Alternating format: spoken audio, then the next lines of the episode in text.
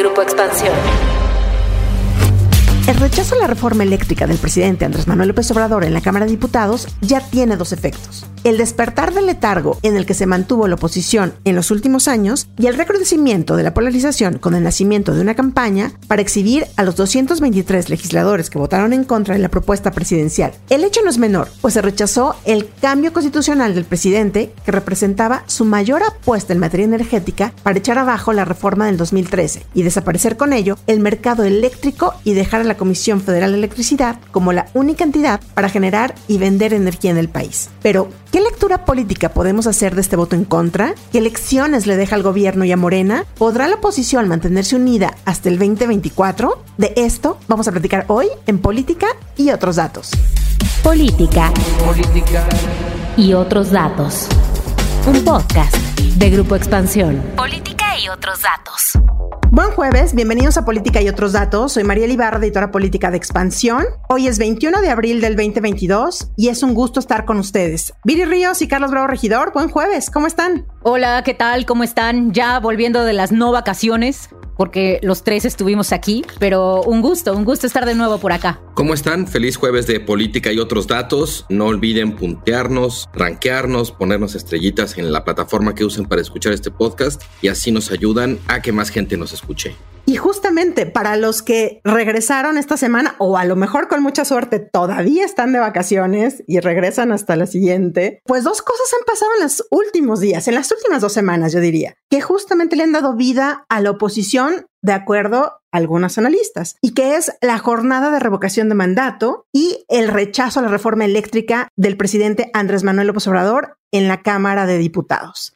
Estas dos cosas han hecho pensar que la oposición está viva, la oposición sigue ahí, que estaba dormida pero ya despertó y que pueden tener una influencia, pueden tener un peso político en las decisiones del país que entran justamente y directamente a la Cámara de Diputados, como son las reformas constitucionales, como era esta reforma eléctrica y como son la reforma electoral y la reforma a la Guardia Nacional que ha dicho el presidente mandará en las próximas semanas, en los próximos meses. Pero a ver, vámonos un poquito por partes, Carlos Ibiri. Platiquemos un poco cómo vimos esta jornada del domingo pasado en la reforma eléctrica, este voto en bloque de PRI, PAN, PRD y MC que se unió a Va por México para bloquear, para rechazar la reforma del presidente. A ver, Viri, ¿cómo podemos leer esto que pasó el domingo en cuanto a la oposición? ¿Es verdad que no está moralmente derrotada, que la oposición está ahí, que está vivita y coleando? ¿Cómo ves tú esto? Bueno, no sé si la oposición sea muy ética, pero sí me parece que tanto este domingo, con la discusión del domingo de resurrección, como el domingo pasado, con la revocación de mandato, sí la oposición se hizo presente de formas que no estábamos acostumbrados a verla. Esta es, por ejemplo, la primera vez que una iniciativa de reforma constitucional presentada por un presidente es rechazada en la historia de la presentación de reformas constitucionales de nuestro país. Y esta también es la primera vez que vemos a la oposición unida, no solamente va por México, sino también Movimiento Ciudadano, votando en contra, en este caso, de la reforma eléctrica. En virtud de no alcanzarse la mayoría calificada, con fundamento en lo que dispone la fracción G del artículo 72 constitucional y en términos del artículo 232, numeral 1 del reglamento de la Cámara de Diputados, se desecha el proyecto de decreto. Yo enfatizaría, Mariel, dos grandes cosas. La primera es que lo que estamos observando en realidad es el resultado de lo que pasó en 2021, en la elección. Ya no tenemos al Morena que teníamos en la primera legislatura, en donde ellos tenían una mayoría no solamente simple, sino también calificada, que les permitía aprobar prácticamente todas las reformas con su coalición, que en ese entonces integraba al PT y al Partido Encuentro Social. Ahora vemos un Morena que perdió 31 distritos, que se redujo muy importantemente en su representación de la Cámara y que por tanto tenía que tener una postura mucho más negociadora. No vimos a ese Morena, vimos un Morena que quiere todavía seguir actuando como si fuera una gran aplanadora, cuando ya no es. Se les olvidó que ese Morena ya no existe. Y la segunda, que a mí también me llama mucho la atención, es como, pues si bien es cierto que esto es una victoria de la oposición, yo todavía no les daría el beneficio de la duda de que pues ya están posicionados para ganar al 2024. Sí creo que despiertan con cierta fuerza, creo que se dan cuenta de que unidos son más fuertes, pero pues todavía la realidad es que no conocemos a su candidato y no sabemos si ese candidato va a resultar ser efectivo con respecto a, ya fuera Claudia, Ebrar o quien sea que proponga Morena. Carlos, pero a ver, ese día en el debate legislativo, el domingo pasado, la oposición, creo que fue eh, Álvarez Maínez de Movimiento Ciudadano, decía, hoy se acaba la oficialidad de partes en lo que se había convertido el poder legislativo, ¿no? Hoy se cierra como una etapa en donde le decían al legislativo, no le muevas ni una coma a mi propuesta. ¿Esto cómo nos deja, cómo podemos leer esto de cara a las otras reformas que quería el presidente, que había delineado el presidente? ¿Y cómo ves que va a pasar? O sea, si hay como un antes y un después, el presidente ya no va a poder pasar ninguna reforma constitucional. Déjame poner esto un poco en contexto. Yo creo que esta es la primera vez que la nueva legislatura que se integró a raíz de la elección intermedia de 2021 tiene que votar una reforma constitucional casi un año después de la elección. Y lo que estamos viendo pues ya es el resultado práctico en el recinto legislativo de aquella votación. Si comparamos cómo le fue a la coalición López Obradorista en 2018 y en 2021, pues vemos que sí perdió alrededor de 50 curules, mismos que ganó la ahora ya pues muy consolidada coalición opositora. Entonces, pues sí, desde luego lo que estamos viendo finalmente es que se hace presente el resultado de esa votación y las oposiciones pues son más fuertes. Ahora, yo creo que antes de llegar al punto sobre las reformas que vienen, me parece importante poner esto en dos contextos.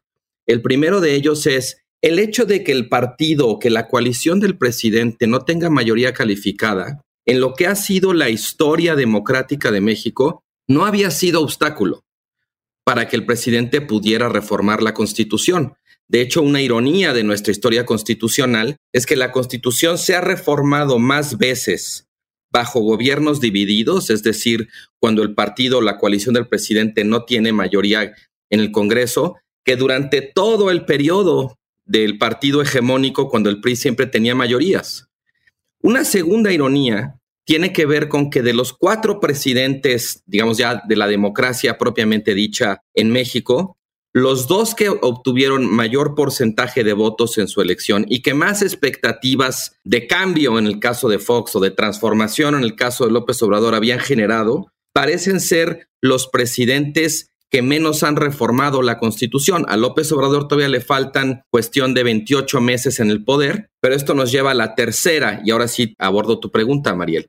Yo creo que tanto por la correlación de fuerzas en el Congreso como por el contexto político, difícilmente vamos a volver a ver una reforma constitucional en lo que queda del sexenio. Esta ya murió, la electoral, si la llegan a presentar va a ser una pérdida de tiempo porque claramente no va a pasar. La de la Guardia Nacional, pues también creo que la tiene muy cuesta arriba. Y esto tiene que ver, bueno, sí, por un lado con la correlación de fuerzas, pero insisto, ninguna correlación es un obstáculo insalvable. Creo que aquí el problema ha sido que López Obrador en la primera mitad de su sexenio fue muy desdeñoso de la oposición porque prácticamente no la necesitaba. Pero después de la elección intermedia, lejos de cambiar de alguna manera su estrategia o su actitud y de procurar algún tipo de acercamiento o de negociación, redobló su hostilidad contra las oposiciones. Y eso terminó teniendo un efecto muy contraproducente para el propio López Obradorismo, que es que las oposiciones que se habían aliado electoralmente en la intermedia, convirtieron esa alianza electoral en una alianza legislativa e incluso Movimiento Ciudadano, que en estricto sentido no pertenece a la coalición Va por México, también ya se puso de ese lado. Entonces, la propia hostilidad del presidente, su indisposición a negociar con las oposiciones, terminó uniéndolas y de esa manera el propio López Obradorismo se terminó cerrando la puerta del cambio constitucional. Y justamente cómo queda Morena, ¿qué lecciones hay en todo esto para Morena? Porque algo que decía Carlos que me parece muy interesante es, pues irónicamente se hacían más reformas constitucionales cuando no había mayoría en el Congreso. Y eso te habla de que había un diálogo, de que había acuerdos, de que había negociación, que estaba sobre la mesa siempre, pues la política. ¿Qué es la política más que la negociación, no? Llegar a acuerdos. ¿Por qué ahora no está pasando esto? ¿Qué lecciones le queda a Morena después de lo visto en el Congreso, en la Cámara de Diputados, el pasado domingo? Yo diría, Mariel, que quedan tres grandes lecciones. La primera es que Morena tiene que aprender a ser más flexible con las posiciones de la oposición y debe volverse un poco más dispuesta a llegar a acuerdos de fondo con ellos. Para mí, por ejemplo, esto queda evidenciado en el hecho de que Va por México presentó 12 propuestas que ellos querían que se hicieran cambios dentro de la reforma eléctrica y uno, no se incluyeron todos, y dos, cuando al final se dijo que se habían incluido, en realidad era un poco trampa porque varios de los puntos realmente no estaban incluidos con el fraseo que había solicitado la coalición opositora, entonces simplemente se les ignoró. La segunda, y probablemente igual de importante que la anterior, es que Morena necesita ser más flexible al interior del partido. Los puros de Morena, los obradoristas de Hueso Colorado, han expulsado a muchos de los principales negociadores de la 4T. Entonces, las grandes figuras de negociación que existían dentro del partido, como era, por ejemplo, Ricardo Monreal, pues simplemente ya no están operando el llegar a acuerdos de consenso y de fondo con la oposición.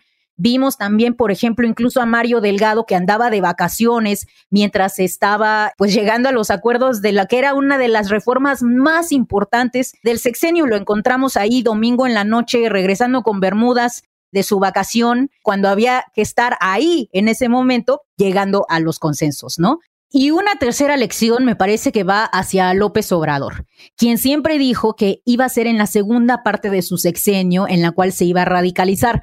Bueno, esa es simplemente una mala idea porque tú no te puedes radicalizar cuando no tienes una fracción mayoritaria con mayoría calificada en el Congreso y además tú no te puedes radicalizar de camino al 2024 porque ya se están decantando todos los intereses dentro de las mismas facciones parlamentarias y la gente ya está pensando en el 2024, entonces digamos que hay todavía menos capacidad de negociación porque ya nadie quiere llegar a un acuerdo con López Obrador que después se les puede echar en cara cuando digan en 2024, pues quién es la verdadera oposición a Morena, ¿no? Cuando la gente pregunte dónde están y se les recuerde que votaron por dos o tres de las reformas constitucionales más importantes de la cuarta transformación. Así que pues necesitamos un mejor Morena, un Morena que sepa gobernar en esta situación de gobierno fraccionado cerca del 2024. Somos radicales nosotros. La palabra radical viene de raíz y nosotros queremos arrancar de raíz al régimen corrupto de injusticias y de privilegios.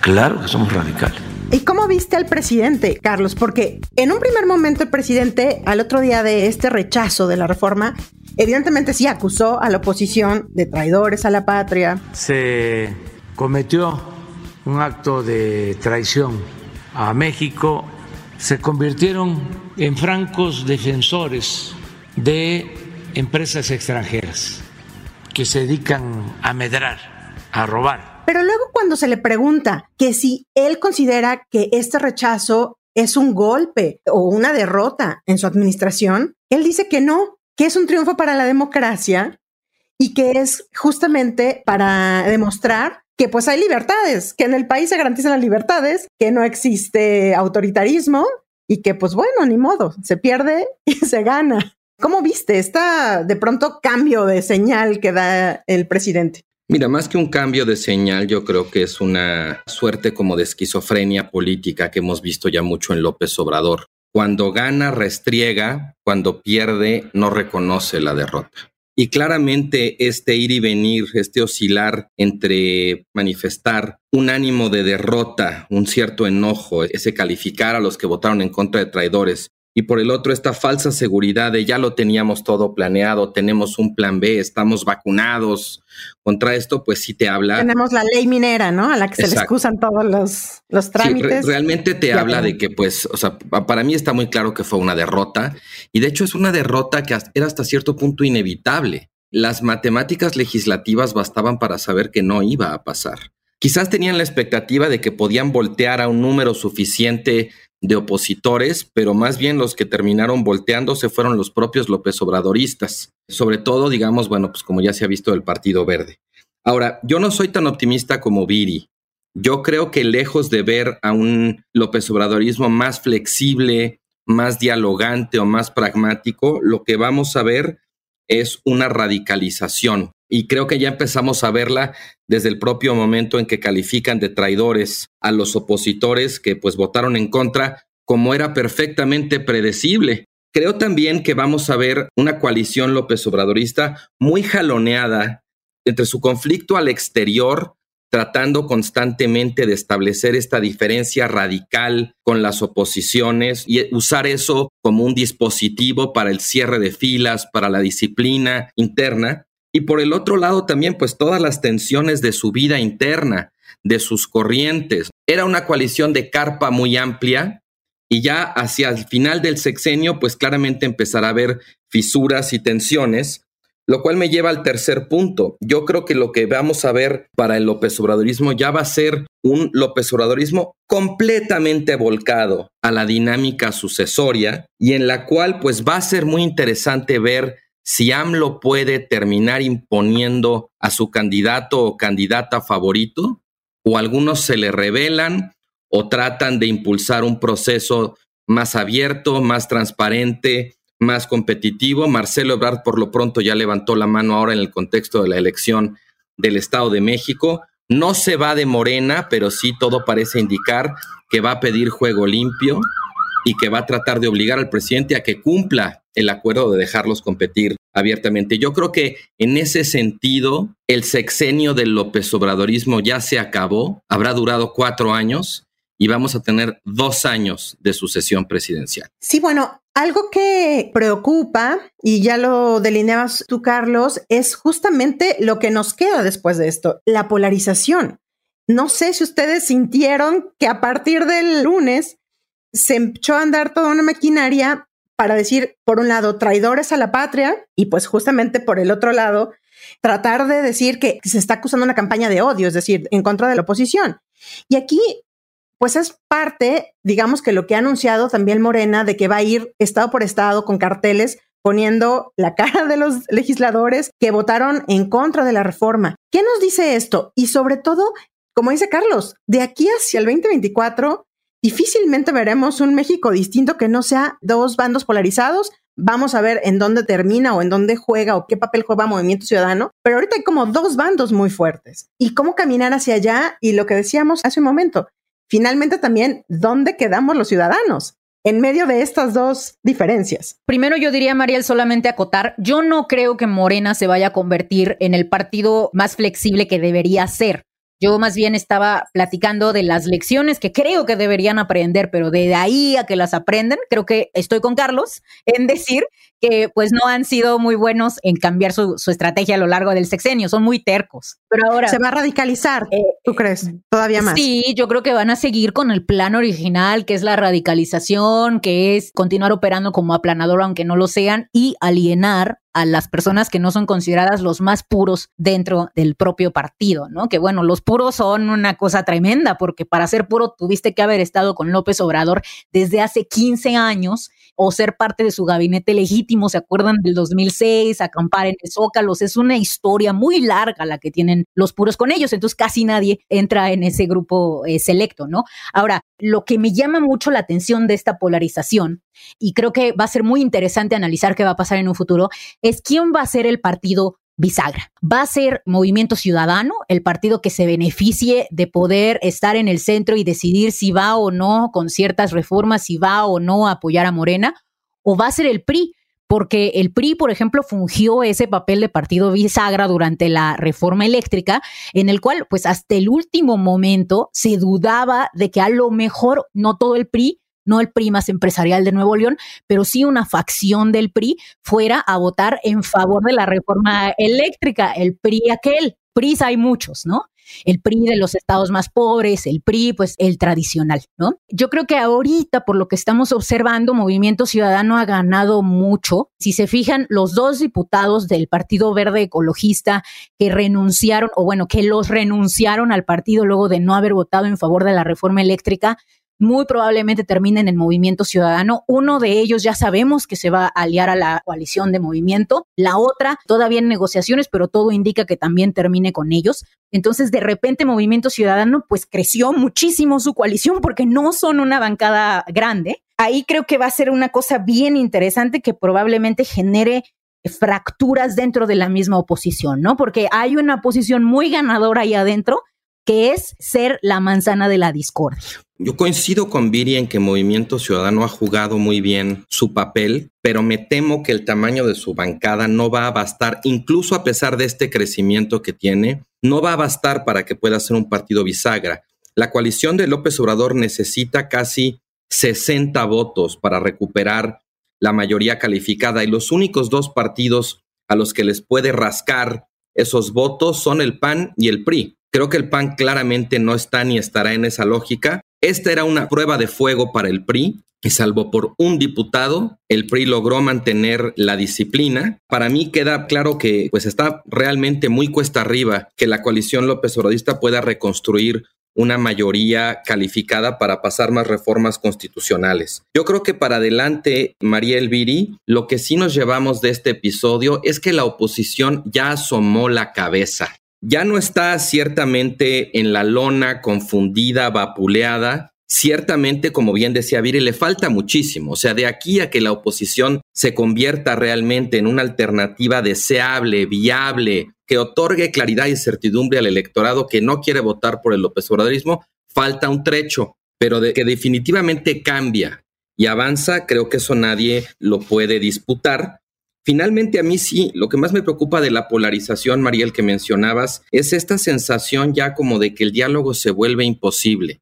Unos y otros se califican mutuamente de traidores. Unos son traidores a la patria, otros son traidores a la democracia. Y realmente esto que estábamos diciendo, como que la política es ante todo capacidad de negociar, realmente no se ve por ningún lugar. Y eso pues lo que nos anticipa seguramente será un largo proceso sucesorio, particularmente antagónico, y donde lejos de que el López Obradorismo se vuelva más pragmático o más flexible, o que la oposición ponga ese ejemplo, lo que vamos a ver es a dos núcleos muy endurecidos en un concurso de descalificaciones mutuas. Me parece que el PRI, no sé si coincidan, como jugó aquí, también seguirá jugando un papel muy importante en esto que falta, digamos, del sexenio, porque además es el partido que tiene enfrente cuatro bastiones o bueno, cuatro estados que puede perder, ¿no? Y que si los pierde, quedará sin nada. Oaxaca, Hidalgo, Estado de México y Coahuila, que son cuatro estados muy importantes, evidentemente, sobre todo el Estado de México, y que pues veamos cómo avanza, ¿no? Esta coalición hasta ahora resistieron estoicamente, como dice Carlos, las presiones para dividirse, a pesar, pues, evidentemente, de los llamados constantes del presidente de decir, rebélense y vengan con nosotros, ¿no? Solamente un diputado.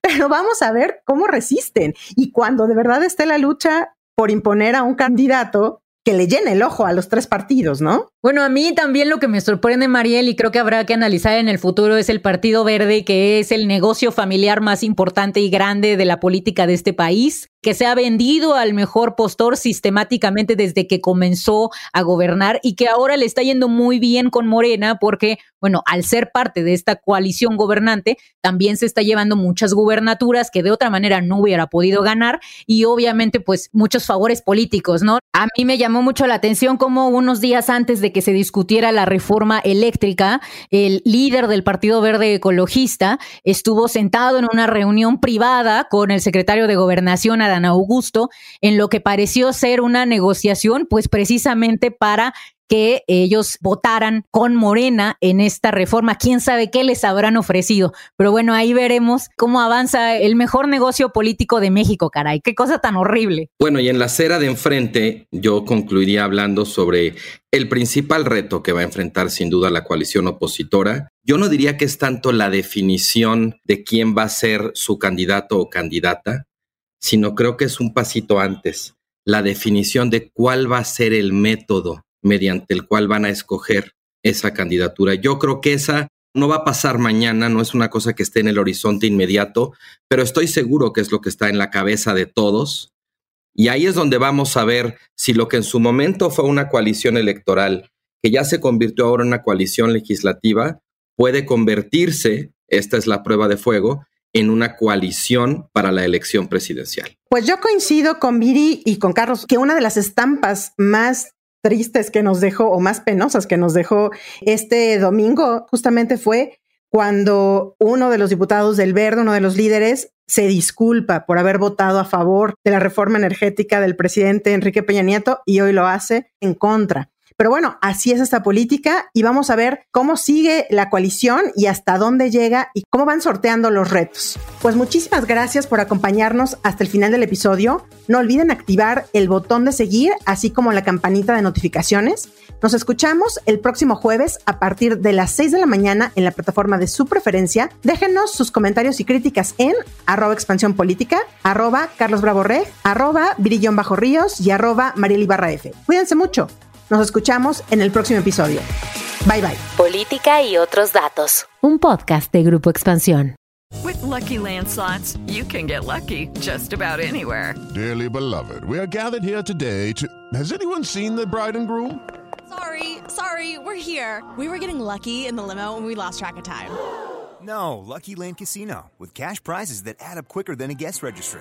In that case, I pronounce you lucky. Play for free at LuckyLandSlots.com. Daily bonuses are waiting. No purchase necessary. Void where prohibited by law. 18 plus. Terms and conditions apply. See website for details.